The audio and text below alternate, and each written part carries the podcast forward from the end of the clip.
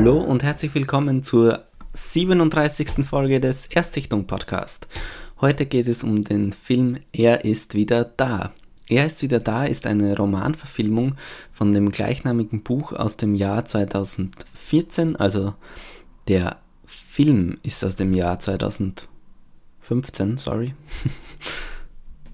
Und sowohl in dem Film als auch in dem Buch geht es eben darum, dass Adolf Hitler plötzlich im 21. Jahrhundert aufwacht und man weiß nicht, sowohl als Zuseher weiß man nicht warum und auch die Leute dort in dieser Welt wissen nicht warum.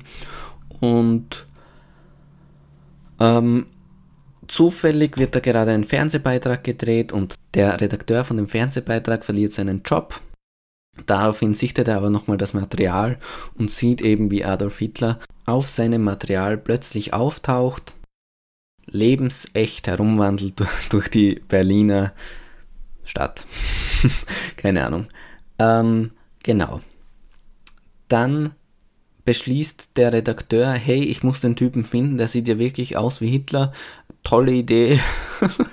und ähm, begibt sich auf die Suche.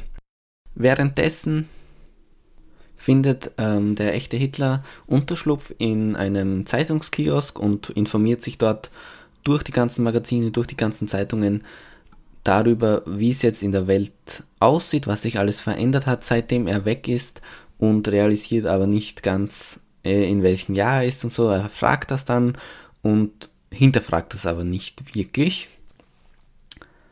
Der Redakteur findet ihn und dreht Beiträge mit ihm, schickt die an seinen alten Arbeitsgeber und wird wieder eingestellt. Der Hitler wird ein wahnsinniger Erfolg, bekommt seine eigene Sendung, schreibt ein eigenes Buch. Danach gibt es aber einen Skandal. Durch den Skandal wird er rausgeschmissen aus dem Fernsehsender und am Ende ist es aber dann so, dass die Quote vom Fernsehsender runtergeht und dann stellen sie den Hitler wieder ein und dann geht der Siegeszug im Grunde wieder von neuem los und geht wieder weiter und er wird zum Medienstar. Soweit und so gering die Handlung und ja, erstmal, was mir daran gefallen hat. Also mir hat daran gefallen, die Idee an sich finde ich gut, finde ich sehr interessant. Ich finde, da kann man sehr viel draus machen. Ich mag das. Es gibt Szenen zwischendurch, die sind so Borat-mäßig. Also ich weiß nicht, wenn ihr Borat gesehen habt, normalerweise hat man den gesehen. Bei Borat gibt es eben Szenen im Film, die sind nicht gestellt. Also ich meine, wer kann das überprüfen, ob die Szenen gestellt sind oder nicht, ja. Aber es gibt Szenen, die muten zumindest so an, als wären sie mit echten Passanten gedreht. Und das wären das echte Reaktionen von echten Menschen. Und das ist zum Beispiel etwas, das kommt hier auch vor, das wird hier auch in den Film eingebaut. In die fiktive Story gibt es Szenen, wo ein Mann, der als Hitler verkleidet ist, durch die Straßen Deutschlands zieht und man sieht einfach echte, oder zumindest nehme ich es an, echte Reaktionen von echten Menschen. Und das ist was, was zu sehr lustigen, zu sehr traurigen Szenen führt und was einfach wahnsinnig interessant ist, wie diese Leute darauf reagieren. Das ist das, was den Film gut macht, meiner Meinung nach, und was den Film interessant macht und irgendwie auch einzigartig und nett, ja. Was mir nicht gefällt, was mir überhaupt nicht gefällt, ist die Story. Ich finde, die Story ist so dumm und so schlecht gemacht irgendwie. Also der Style vom Film. Es gibt da Szenen, da denke ich mir, das ist so typisch deutsch. Und ehrlich, ich glaube, ich habe das schon ein paar Mal gesagt. Ich finde dieses typisch deutsch und oh, ist ja ein deutscher Film und deutsche Filme schaue ich sowieso nicht, finde ich an sich irgendwie schlecht, weil ich einfach glaube, dass es genug deutsche Filme gibt, die gut sind und weil ich trotzdem irgendwie vertraue, dass es aus jedem Land gute Filme geben kann und geben könnte, aber das, was alle Menschen unter typisch Deutsch verstehen bei Filmen, ist einfach nicht gut, sorry. Also, das ist nichts. Und hier ist es ebenfalls so. Also, da gibt es Szenen und teilweise denkt man sich, hey, das ist so eine typische Sat 1 der Film-Filmproduktion und nicht irgendwie was mit Anspruch oder was Hochwertiges, ja. Ich meine das jetzt nicht nur auf den Style. Also ich finde es ja gut, wenn deutsche Filme einen eigenen Style hätten, aber ich finde, irgendwie haben sie das nicht mehr. Also in den 90ern war es, da gab es einen deutscher Film, Hochphase, wo es wirklich viele gute deutsche Filme auch gab und irgendwie, die haben das verloren. Also die haben diesen Fernsehlook, das ist typisch deutsch, das ist das, was alle unter typisch deutsch verstehen.